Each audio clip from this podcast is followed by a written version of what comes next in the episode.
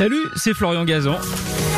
Tout l'été sur RTL, dans l'émission Ça va faire des histoires, on vous raconte des anecdotes incroyables, farfelues et parfois absurdes, tout ça dans la bonne humeur, et racontées par les meilleurs. D'ailleurs, je leur laisse le micro.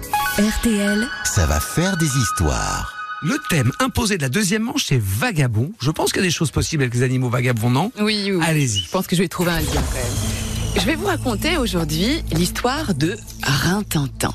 Ok. Le berger allemand sûrement le plus connu à Hollywood, voire même le chien le plus connu à Hollywood. Pourtant, figurez-vous que c'est en France que Rintintin est né durant la Première Guerre mondiale. En 1918, en Meurthe-et-Moselle, après un bombardement, le caporal Lee Duncan pousse la porte d'un bâtiment à moitié dévasté et y trouve une femelle berger allemand et sa portée de cinq chiots. Ce hangar devait sûrement servir de chenil pour les Allemands. Alors les militaires américains se répartissent les chiots et Duncan en garde deux, un mâle et une femelle, qu'il appelle Nénette et Rintintin, en référence aux deux petites poupées en laine que les jeunes filles offraient à leurs fiancés qui partaient sur le front pour les protéger des bombardements.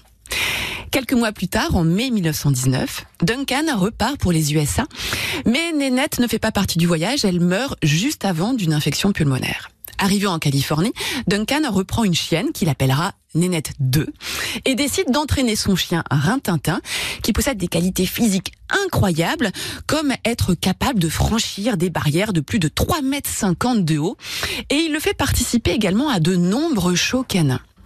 En fait, Duncan a une idée derrière la tête. Il aimerait bien faire de son chien une star du cinéma, encouragé par le succès à l'époque d'un tout premier chien acteur qui s'appelait Strong Heart, également un berger allemand. Alors Duncan parcourt tous les petits studios de cinéma pour essayer de placer son chien, qu'il passe des heures à entraîner chaque jour. Il, il appelle Rinty d'ailleurs. Lui, son petit nom, c'est Rinty, c'est pas Rintintin. Et c'est ainsi qu'il va décrocher le premier rôle de Rintintin, celui d'un loup et non d'un chien, dans le film muet The Man from Else River, qui est devenu Gaspard le loup en français, qui est sorti en 1922.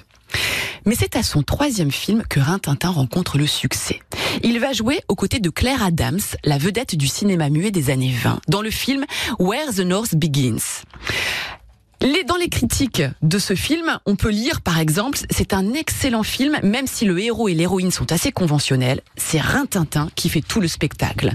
Autre type de critique, les yeux de Rintintin dégagent quelque chose de tragique, de féroce, de triste, une noblesse et une loyauté qui ne sont pas crédibles chez un acteur humain. Voilà les éloges que l'on peut dire sur Rintintin.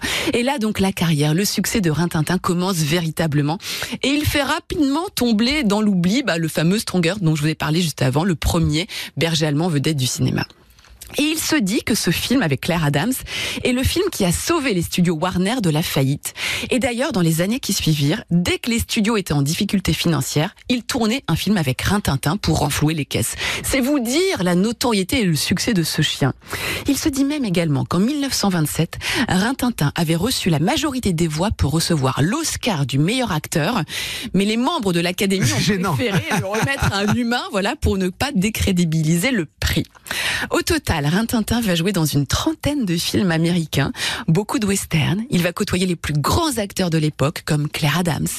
Rintintin déclenche le véritable star system animal, avec d'ailleurs quelques dérives. Il est assuré pour 250 000 dollars. Il est entouré de cinq gardes du corps. Il se déplace uniquement en limousine. Il prend ses repas du soir au son de la musique classique. C'est Elton John, quoi. Il ne mange que des plats de choix euh, cuisinés par un cuisinier justement attitré et il reçoit des milliers de lettres de fans chaque année.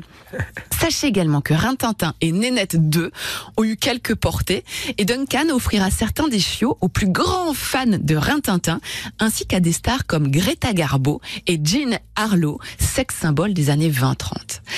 Rintintin s'est éteint en 1932 et quelques mois plus tard, Duncan est revenu en France avec les cendres de son animal afin qu'il soit enterré au cimetière d'Anières où il y a toujours le cimetière pour chiens aujourd'hui le cimetière d'Anières, effectivement le cimetière pour chiens où il y a toujours aujourd'hui la tombe de Rintintin. Incroyable histoire. Et alors, à la fin, dire qu'il est- qu'il a enterré chez nous en Bah France. oui, Duncan a voulu le ramener là où il est né en fait finalement en France. Eh, c'est des cimetières des chiens, Parc Robinson à Agnières, c'est très étonnant parce que c'est l'un des rares cimetières pour chiens en France. Exactement. Avec jolie pierre tombale, etc. Merci d'avoir écouté cette histoire. Retrouvez tous les épisodes sur l'application RTL et sur toutes les plateformes partenaires. N'hésitez pas à nous mettre plein d'étoiles et à vous abonner. À très vite. RTL, Ça va faire des histoires.